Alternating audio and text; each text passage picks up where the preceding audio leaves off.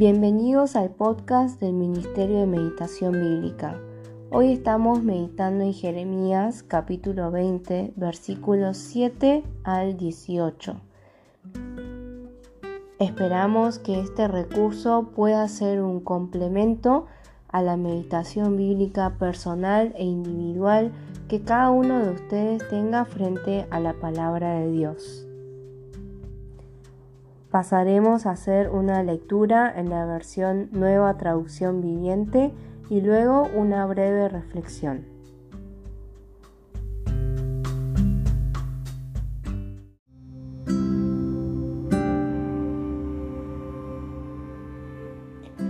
Oh Señor, me engañaste y yo me dejé engañar.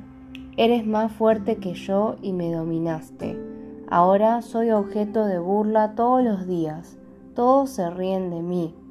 Cuando hablo me brotan las palabras, grito violencia y destrucción. Así que estos mensajes del Señor me han convertido en objeto de burla. Sin embargo, si digo que nunca mencionaré al Señor o que nunca más hablaré en su nombre, su palabra arde en mi corazón como fuego. Es como fuego en mis huesos. Estoy agotado tratando de contenerla. No puedo hacerlo. He oído los muchos rumores acerca de mí. Me llaman el hombre que vive aterrorizado. Me amenazan diciendo, si dices algo te denunciaremos. Aún mis viejos amigos me vigilan, esperando que cometa algún error fatal.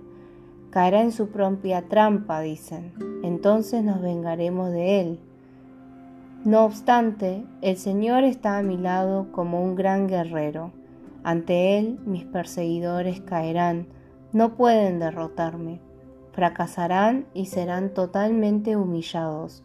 Nunca se olvidará su deshonra.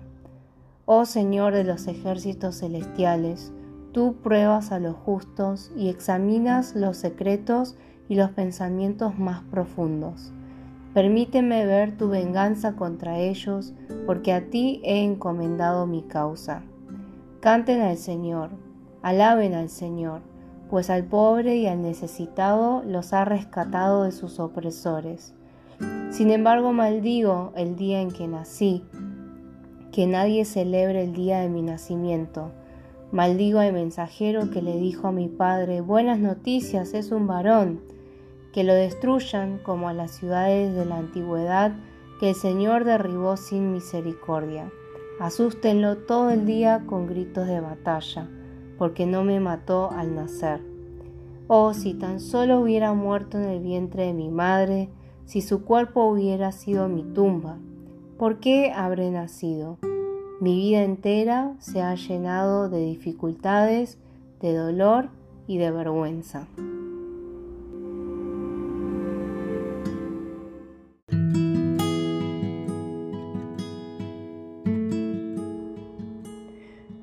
Podríamos seccionar el pasaje de hoy en tres partes. La primera parte siendo del versículo 7 al 10, la segunda parte del versículo 11 al 13 y la última parte del versículo 14 al 18. Antes del pasaje de hoy, en los primeros versículos del capítulo 20, podemos ver un ejemplo de la vida que estaba llevando Jeremías al anunciar el mensaje de Dios. Estaba lejos de ser una vida cómoda, sino que estaba siendo aprisionado aún por el mismo sacerdote encargado del templo. Este es solo uno de muchos ejemplos de las experiencias que Jeremías vivía al estar comunicando el mensaje de juicio de Dios hacia el pueblo. Podemos ver esta angustia de Jeremías en la primera parte del pasaje de hoy, desde los versículos 7 al 10. En este pasaje Jeremías presenta a un Dios que él conoce de manera muy personal, que él experimenta cada día, en cada momento que tiene que comunicar el mensaje de Dios y lo presenta como un Dios que fue más fuerte que él, un Dios que lo sedujo, que lo persuadió y convenció a Jeremías y que por más que él se resista, no puede evitar comunicar ese mensaje que Dios da a través de él. A pesar de ser un profeta que comunica correctamente el mensaje de Dios, ¿qué resultados o qué consecuencia hay en su vida?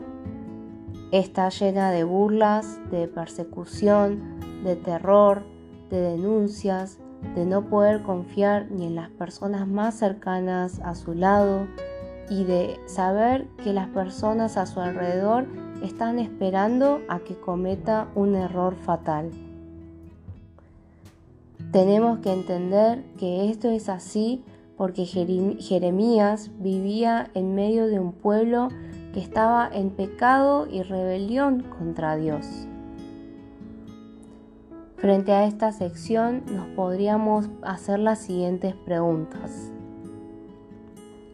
Si yo soy una persona cristiana, ya sea predicando o sea aconsejando a una persona de la comunidad de fe, tendríamos que preguntarnos de dónde está el origen de las palabras que nosotros anunciamos, los consejos que damos o las enseñanzas que damos. ¿Provienen únicamente de mí, de mi experiencia, de mis criterios, de mi conocimiento? ¿O podemos decir como el profeta Jeremías que las palabras que salen de nuestra boca provienen de una fuerte persuasión que Dios hace a nuestras vidas, de un mensaje que Dios pone en nuestras vidas que por más que nosotros quisiéramos contener, no lo podemos hacer. Sería bueno que revisemos, que examinemos los últimos consejos que le hayamos dado a alguien en esta última semana, a alguien de la iglesia, o el último sermón que hayamos predicado o la última enseñanza que hayamos dado. Son estas cosas mensajes que parten únicamente de mí o realmente creo que es un mensaje que Dios pone en mi vida y que no puedo contenerlo, sino que Dios me persuade a comunicarlo. En la segunda sección del versículo 11 al 13 vemos que a pesar de las dificultades que tenía Jeremías, él sigue presentando a ese Dios personal, a ese Dios experiencial con el cual se encuentra cada día. Es un Dios que está al lado de Jeremías como un gran guerrero. Es el Señor de los ejércitos celestiales que Jeremías sabe que prueba a los justos y examina los secretos y los pensamientos más profundos. Jeremías también sabe que Dios es aquel que rescata al pobre y al necesitado de sus opresores. Es decir, que a pesar de que la situación en la cual se encontraba Jeremías estaba lejos de ser una situación cómoda o de libertad, Jeremías no perdió su fe en el conocimiento de cómo es Dios y que a pesar de que Jeremías esté en una situación lamentable, eso no significa que Dios haya cambiado. ¿Cómo podemos aplicar esto en nuestras vidas? ¿Hay alguna situación difícil que estemos pasando? ¿Hay una situación complicada en la cual nos vemos porque hemos tenido que hablar la verdad o hemos tenido que comunicar un mensaje de Dios que quizás no es de agrado a todas las personas. A pesar de estar en una situación de dificultad, podemos aprender del profeta Jeremías que la situación no debería hacernos cambiar lo que nosotros pensamos acerca de Dios. ¿Cuáles son esas características de Dios que hoy podrías recordar en tu oración más allá de la situación que estés pasando en este momento? Por último, en la última sección de los versículos 14 al 18, podemos volver a ver realmente esa angustia del profeta Jeremías. Pero más allá de la sinceridad y la honestidad de sus sentimientos, quisiera que reflexionemos en el hecho de que toda esa persecución, esa dificultad, ese dolor, esa vergüenza que el profeta Jeremías estaba padeciendo, era porque él vivía en medio de un pueblo rebelde, en medio de un pueblo pecador, en medio de un liderazgo también que se había corrompido y que se había alejado de Dios. Y realmente es así. En un mundo que está lleno de pecado, lo que prevalece o lo que está inundando ese espacio emocional o en los pensamientos es el de la muerte. Y podríamos pensar entonces ¿Qué son las cosas que yo estoy haciendo en rebelión a Dios, en pecado contra Dios, en desobediencia a la palabra de Dios, que pueden estar causando un impacto desfavorable, de dolor, de dificultad a otra persona que está en mi vida hoy? Sería bueno que no solo pensemos en la dificultad que yo tengo o el dolor que yo tengo o la persecución que yo estoy padeciendo, sino reflexionar en que así como porque el pueblo en el cual estaba Jeremías estaba en pecado y por eso Jeremías se veía en esta situación, sería bueno reflexionar, quizás yo también estoy contribuyendo a esa sociedad en pecado, en rebelión, y quizás yo aún con las decisiones más pequeñas estoy contribuyendo a la angustia y el dolor de una persona justa, de una persona que busca obedecer a Dios. Entonces, ¿qué podría aplicar en el día de hoy?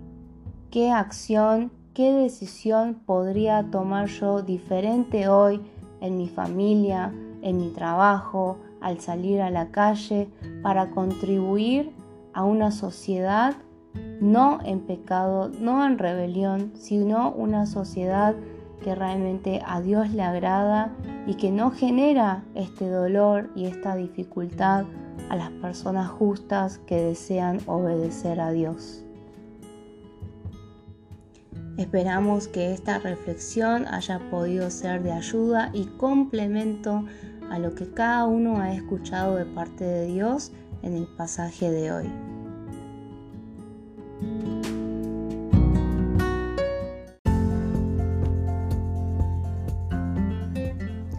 Te invitamos a compartir este podcast con tus contactos para que también pueda ser de ayuda en su meditación bíblica personal. También podrás visitar nuestra página web www.meditacionbiblica.com. También nos puedes encontrar en YouTube como Meditación Bíblica Internacional, en Facebook como Ministerio de Meditación Bíblica y en Instagram como arroba meditación bíblica. Esperamos que estos recursos puedan ser de ayuda para tu relación personal con Dios cada día en la palabra.